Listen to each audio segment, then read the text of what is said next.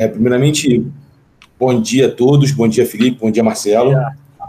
Marcelo, te agradecer a oportunidade de estar tá batendo um papo conosco aqui, com os alunos do ensino médio, que é um bate-papo profissional.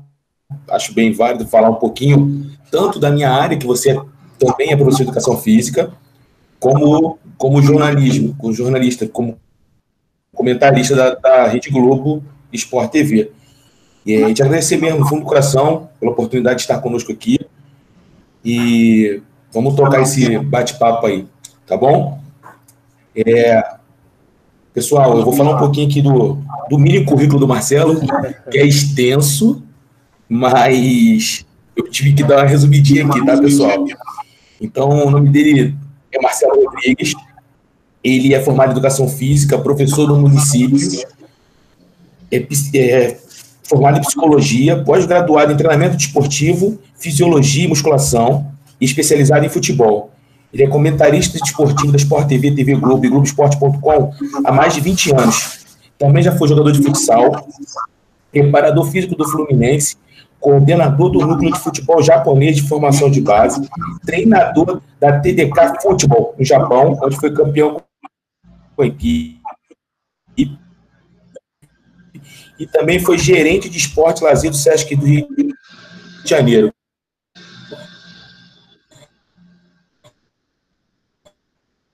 Isso é um pouquinho do que ele tem. Ainda tem mais algumas coisas aí, mas já deu para falar um pouquinho do, do currículo dele. E, e Marcelo. Nossa, estou te ouvindo. Para a gente iniciar aí, eu vou iniciar com uma pergunta e a gente vai é, desenrolando aí o bate-papo. É, não tá, eu não estou te ouvindo bem. Vocês estão me ouvindo? É, responde para a gente, para os alunos e para nós professores também. Mar Marcelo, eu estou te ouvindo bem. Glaucio te levou a escolher essa profissão, tanto de professor de educação física, como entrando como comentarista da Sport TV aí para gente. Fala um pouquinho aí, Glaucio. por favor. Não, maravilha. Glaucio, só... Consegui ouvir, consegui ouvir. Beleza. Ah, é, primeiro, baixo. primeiro, quero mandar um abraço para todo mundo que está aí ligado. É, tomara que vocês não tenham é, ligado. Estão me ouvindo? Oi, oi. Ah, estou te ouvindo, Glaucio. Eu, eu, consegui, eu consegui ouvir a tua pergunta também. Tá tranquilo. É, então, eu estava falando para a galera que estou muito, tô muito feliz e honrado pelo convite. É sempre importante a gente falar com todas as gerações, com todas as idades, os anseios, principalmente dessa, dessa geração que ainda está buscando, né? ainda está se conhecendo, tem muita gente que já tem uma vertente na cabeça, ou mais de uma vertente, né? É, e você sabe muito bem, Glaucio, porque sua esposa trabalha muito com isso também, tem uma, um trabalho, eu sou, sou muito amigo do Glaucio, a esposa dele trabalha muito com a inteligência emocional e, e, principalmente com os perfis comportamentais, e de acordo com o nosso comportamento, com a maneira como a gente age é, ao longo da nossa vida, a gente tem tendências a ter determinadas ações profissionais também. No meu caso, é, eu, venho de uma família em que meu pai ele largou a Receita Federal para ser cantor, ele virou produtor musical, ele, o talento dele era na música, então ele fez o concurso para a Receita Federal, viu que não era aquilo que ele queria, apostou e se deu bem. Quer dizer, ele poderia ter tido uma vida tranquila como, como fiscal da Receita Federal, com um ótimo salário e tal, mas ele preferiu ser cantor. Uh, e na década de 60, na década de 70, na década de 80, gravou, fez sucesso. Depois ficou um pouco mais cansado, virou produtor musical e continuou seguindo a vida artística. A minha mãe, professora, né? E uma advogada que virou uma promotora. Então, é, o meu irmão é advogado e eu sou professor. Né? Pensei nisso desde lá de trás e sempre gostei da música também. Uma coisa que o Glaucio ainda é, não falou é que eu também sou produtor musical. Tenho um pequeno estúdio. Depois eu vou passar o meu Instagram, vocês vão ver uma gravação que eu fiz agora com o meu sobrinho de 18 anos, que canta demais, que é da idade de vocês, ou perto ali. É, enfim, e sempre um grande artista que surge, que eu percebo, eu também ajudo. Mas a pergunta é sobre a minha vocação profissional e o que me levou a ser é, primeiro o professor e depois é, entrado na carreira de jornalismo. Eu sou psicólogo também. É, a primeira coisa que me veio à cabeça quando eu estava na idade de vocês era estudar é, o comportamento das pessoas. Eu, eu, já sabia que eu queria ser professor de educação física porque eu gostava muito das aulas de educação física. Eu era um atleta, é, fui pequenininho, lutar judô e, jogar futsal, acabei seguindo com o futsal a vida inteira, mas no judô, quando eu fui para o Japão, eu passei a treinar bastante, e peguei a minha faixa preta lá também. Então, são dois esportes que eu gosto muito, sempre fui apaixonado. O futsal foi o que me levou uh, depois a entrar na televisão, mas, sem dúvida, o judô também me acompanhou muito, porque lá no Japão, quando eu fui trabalhar com futebol, que era uma outra ação, é, eu, nos meus horários livres, treinava e acabei, acabei também trabalhando. Então, de cara, o que me levou a ser professor foi o fato da minha mãe ser professora, de eu entender a maneira bonita como ela fazia, como ela chegava em cada tipo de aluno diferente. Todos nós somos diferentes, temos aspirações diferentes, pensamos de maneiras diferentes, independente é, da classe social que sejamos, enfim, e de uma série de coisas, é, porque simplesmente temos perfis diferentes. Não que o perfil de um seja melhor que o perfil do outro. Ao contrário, o importante é que a gente consiga entender o perfil de cada um e a gente possa é, aglutinar isso. Então, por exemplo, o que, que o judô traz de benefício? E aí o judô me ensinou muito, porque eu adorava o meu professor.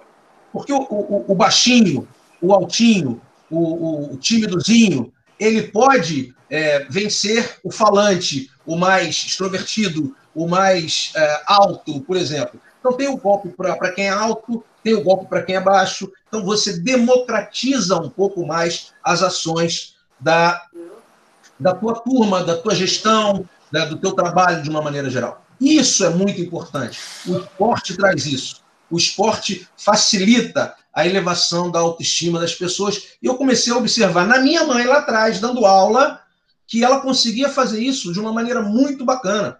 E com os meus professores de educação física, e graças a Deus tive excepcionais professores, eu fui muito estimulado a, a trabalhar dessa maneira. Mas, como eu falei para vocês, o perfil comportamental, a parte comportamental estava na psicologia. Então eu usei as duas coisas para se somarem e, e, chegar na minha profissão.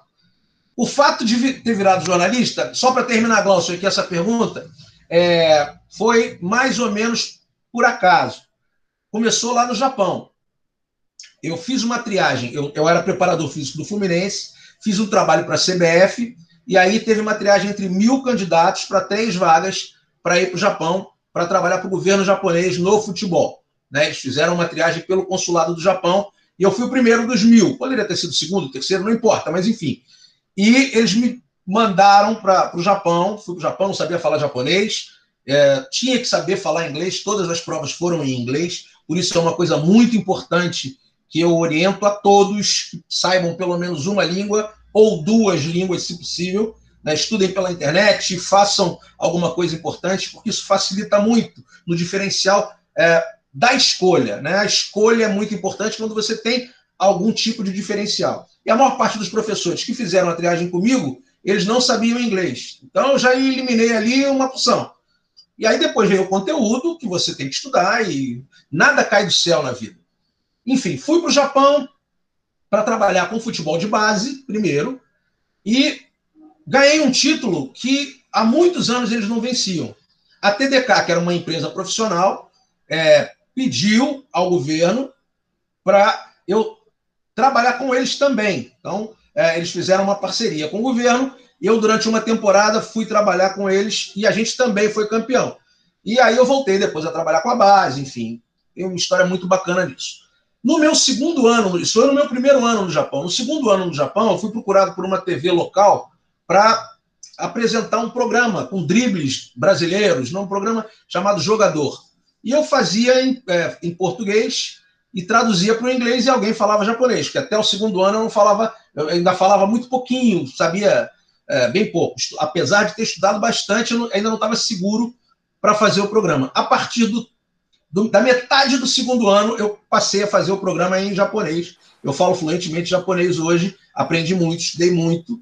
É, e a TV, toda vez que tem um evento é, internacional que tenha o Japão envolvido, sou eu que sou o tradutor. Então, se vocês pesquisarem os prides todos, são aquelas lutas lá, a tradução é minha. Se você é, procurar uma seleção japonesa que tenha vindo ao Brasil, por exemplo, na, numa Copa qualquer dessas aí, fui eu que fiz a tradução em japonês. E traduzi durante muito tempo o UFC e o Pride em inglês também. Então começou ali a minha, a, minha vertente para o jornalismo, porque eu passei a ter um programa na televisão local, além do meu trabalho natural lá. Logo depois fui procurado por um jornal chamado Sakigake Esportes e comecei a escrever para esse jornal artigos para poder atingir um outro grupo, né, que era de treinadores que não trabalhavam comigo. Então passei a escrever sobre parte tática, parte estratégica do jogo, etc, etc, etc. Tanto no futebol quanto no futsal e também no futebol de areia. E aí, quando eu voltei para o Brasil, na realidade eu estava casado lá no Japão com uma brasileira que era minha namorada. Casado não, a gente foi juntos para lá e ela engravidou. É a mãe do meu filho. Meu filho hoje está com 22 anos para 23. Ela engravidou e veio ter o bebê aqui, né? O Dedeco nasceu aqui, meu filho. E eu vim visitá-la. Eu tinha fechado um contrato com o Jeff United, Jeff United que é um, um time da primeira divisão da J-League, né? A J-League, como eles chamam. E um pré-contrato. Na realidade, era um pré-contrato, porque o meu contrato com o governo tinha terminado. E eu vim visitar minha família, meu filho pequenininho.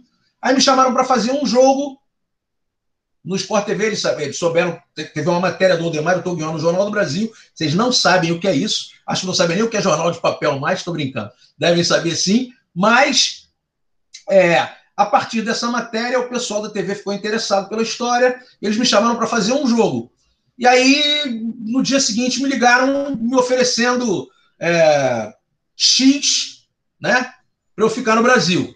Eu falei, X não dá, não tem a menor condição, pô, meu salário lá é muito bom, papapá, papá.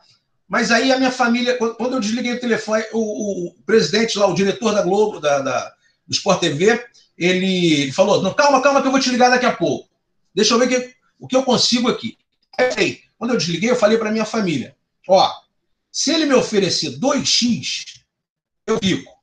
Mesmo sendo menos, eu, me, eu dou um jeito. Ganho algum dinheiro lá, tenho algum dinheiro guardado, é, enfim, compro uma academia, entro de sócio, faço qualquer negócio. Fica tranquila. Ele vai me ligar de novo e vai me oferecer um pouquinho mais. Ele me ligou oferecendo 3x, aí não teve jeito. Tive que ficar, né? Fiz um contrato de três anos, depois mais três anos, e de 2004 para cá, a Rede Globo passou a dirigir também o Sport TV, e eu passei a ser o comentarista uh, e funcionário da TV Globo. Então, desde 2004, né, Há 16 anos eu sou comentarista da Globo, do Sport TV, e depois né, veio o Globoesporte.com. Eu estou nos três, nas três funções há 16 anos. Mas desde 1998 eu estou no, no, Grupo Globo, né, no Sport TV. Então, essa é a minha trajetória dentro do, do, dentro do jornalismo e o meu início na educação física. Mas eu dou aula de educação física até hoje, tenho projeto social também, uh, tem uma empresa que escreve e elabora projetos culturais. Uh, falei agora que eu era produtor musical também, né? Então, essa empresa trabalha com isso, além das palestras que o Glaucio sabe, ele já participou de uma palestra. Desculpa que eu falo demais, tá? Mas é. Tá bom, Marcelo, é isso aí, é bom, a gente precisa escutar mesmo. É, é rodou, hein, irmão? Rodou mesmo, hein? vamos lá, vamos para a segunda aí. É, eu preciso saber, tá me escutando bem agora, Marcelo? Tá, né? Tô ouvindo, tô ouvindo. É, me diz aí, que eu sei que tem, porque nós, professores de educação física, temos desafios. E aí eu preciso saber de você aí, Marcelo, que é um pouco mais experiente até que eu e Felipe. É, diz um pouquinho dos principais desafios da profissão de professor de educação física, porque muitos, muitas pessoas acham que é fácil ser professor de educação física no Brasil. E não é isso. A gente precisa saber um pouquinho desses desafios da, de como professor e como comentarista. Os desafios que você tem aí pela, pela, pelas duas profissões. Fala um pouquinho para a gente aí. Assim, é, eu acho que da mesma forma que nós, professores, temos desafios, nós também, eu, eu acredito que para sermos bons profissionais, nós temos que desafiar os nossos alunos o tempo todo. Você não vê uma criança, eu não vou, não vou falar dos adolescentes e, e quase adultos que vocês têm aqui na, na, escola, né? É, já adolescentes e quase, quase adultos. Vou falar de, de, uma, de uma galera um pouquinho mais para trás. Por que, que as crianças jogam videogame? Porque elas não querem o game over. Elas querem ser desafiadas, elas querem passar de fase o tempo todo. Então, eu acho que o maior desafio eu não vou nem falar que é uma da coisa ruim. Eu acho que o maior desafio para o professor é chamar a atenção do aluno de acordo com cada perfil, tentar entender o perfil comportamental de cada aluno para poder trazer aquele aluno para dentro da tua, da tua uh, da, da, preparação da tua aula. A preparação da aula não pode ser do professor, ela tem que ser para o aluno. Então, na minha opinião, é o maior desafio, porque nós, nós todos somos seres diferentes. Um gosta de basquete, o outro gosta de futebol, o outro odeia isso tudo porque nunca teve, é, nunca viu e não quer, ou tem medo de, de, de fazer uma atividade, de pagar mico. E, então você tem que saber como chegar em cada um e como estimular a cada um dos seus alunos a, a desenvolver o processo. Lembrando que são 40 mentes brilhantes contra uma mente que talvez não seja tão brilhante. Nem todos nós é, é, em todas as aulas estaremos no, nos nossos melhores dias. Então, muitas vezes, essas 40, essas 40 mentes brilhantes podem não estar no melhor dia também. Então, você tem que saber como lidar com aquilo. E é muito difícil, são 40 contra 1. É como um treinador que tem ali 22 jogadores. Os 11 são amigos dele. Os que estão no banco estão falando mal dele, porque querem estar dentro. É assim que funciona. É, é, é no momento que o cara entra e resolve, ele vai falar assim: tá vendo? Ele não me botou, ele é errado e tal. E assim funciona também como comentarista. Você faz um comentário, é, ainda mais hoje com as redes sociais, que você é vigiado a cada, a cada frase, a cada momento, a cada, a cada passo que você dá. Os caras editam um, um determinado comentário teu, mas sem a contextualização. Quer dizer, você não tem a, a, a aquilo que você falou com, com segmento. Você tem só aquele determinado detalhe. Eles jogam isso no Twitter, jogam isso na, na, na, na, São as famosas fake news que nós temos aí também na política, e eu não quero entrar nesse, nesse, nesse âmbito, mas a gente tem dos dois lados, e enfim, e, e acontece isso o tempo todo. Com a gente também acontece, porque a gente está ali de maneira isenta para julgar Flamengo ou Vasco.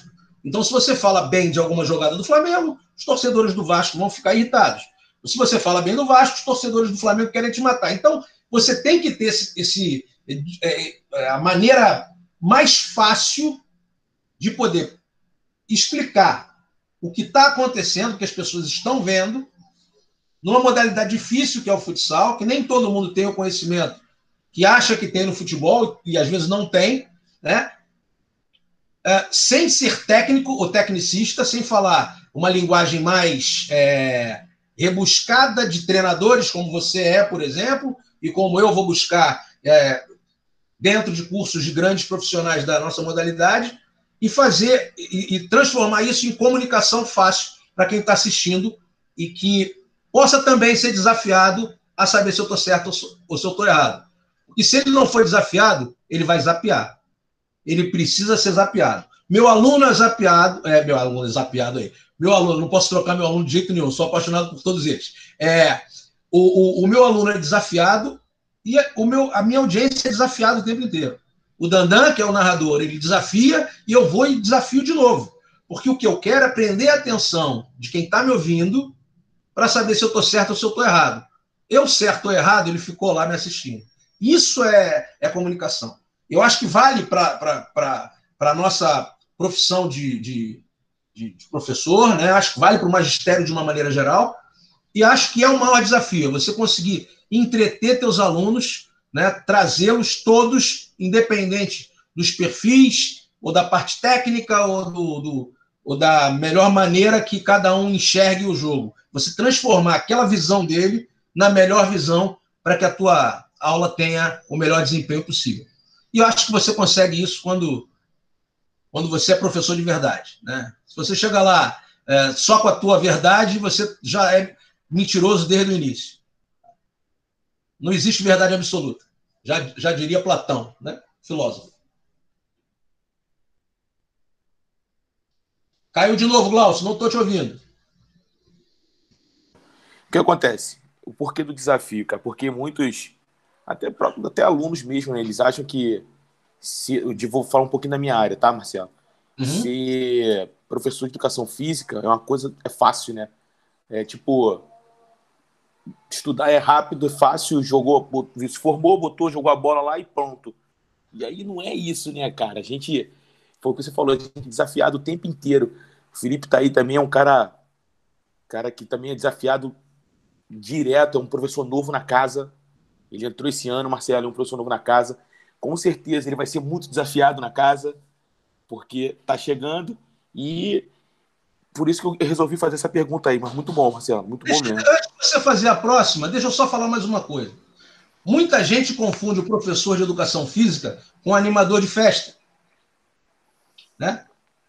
O animador de festa é engraçado. Eu, por acaso, nas minhas aulas até gosto de fazer uma graça também. Eu sou. É, mas eu gosto muito mais de pensar no ser humano.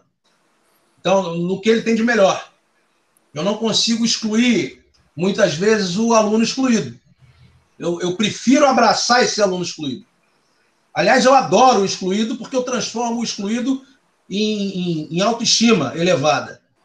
Às vezes a gente olha para uma pessoa e não está vendo o talento que ela tem, e ela tem, mas você não consegue extrair dela, porque os outros não estão deixando. Então a gente, quando fala em bullying, quando fala em fala numa série de coisas, olha onde eu estou indo. Eu sou um professor de educação física, eu não sou um animador de festa. Nós estudamos demais, nós estudamos muito. Anatomia, fisiologia, treinamento desportivo, psicologia do esporte, psicologia humana.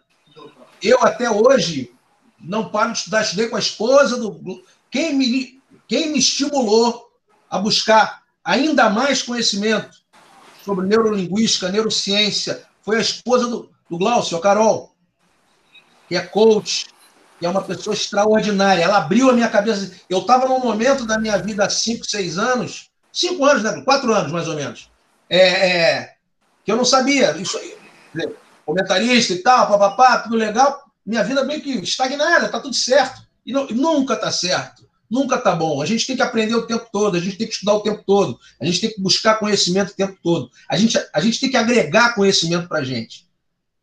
Não dá para ficar acomodado, principalmente com a velocidade que o mundo está. Um vírus parou o mundo, um vírus invisível parou o mundo. Eu poderia estar falando com vocês ao vivo, nosso ia me levar na escola, no, no, colégio, a gente ia trocar uma ideia, eu ia dar uma aula e tal, de repente uma aula de judô para todo mundo, ia ser legal para caramba, e a gente tem que falar por aqui.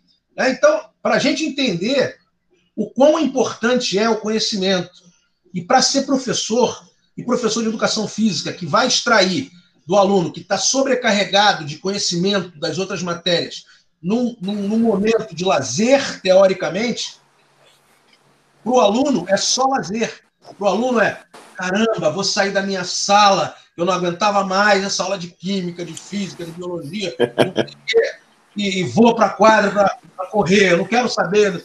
Não é isso, gente. Se fosse isso, o meu salário seria diferente do salário do professor de português, e não é, é o mesmo salário. Se fosse isso, nos Estados Unidos não davam bolsas para atletas para que eles pudessem defender as universidades deles, né? E depois fossem jo jogar basquete na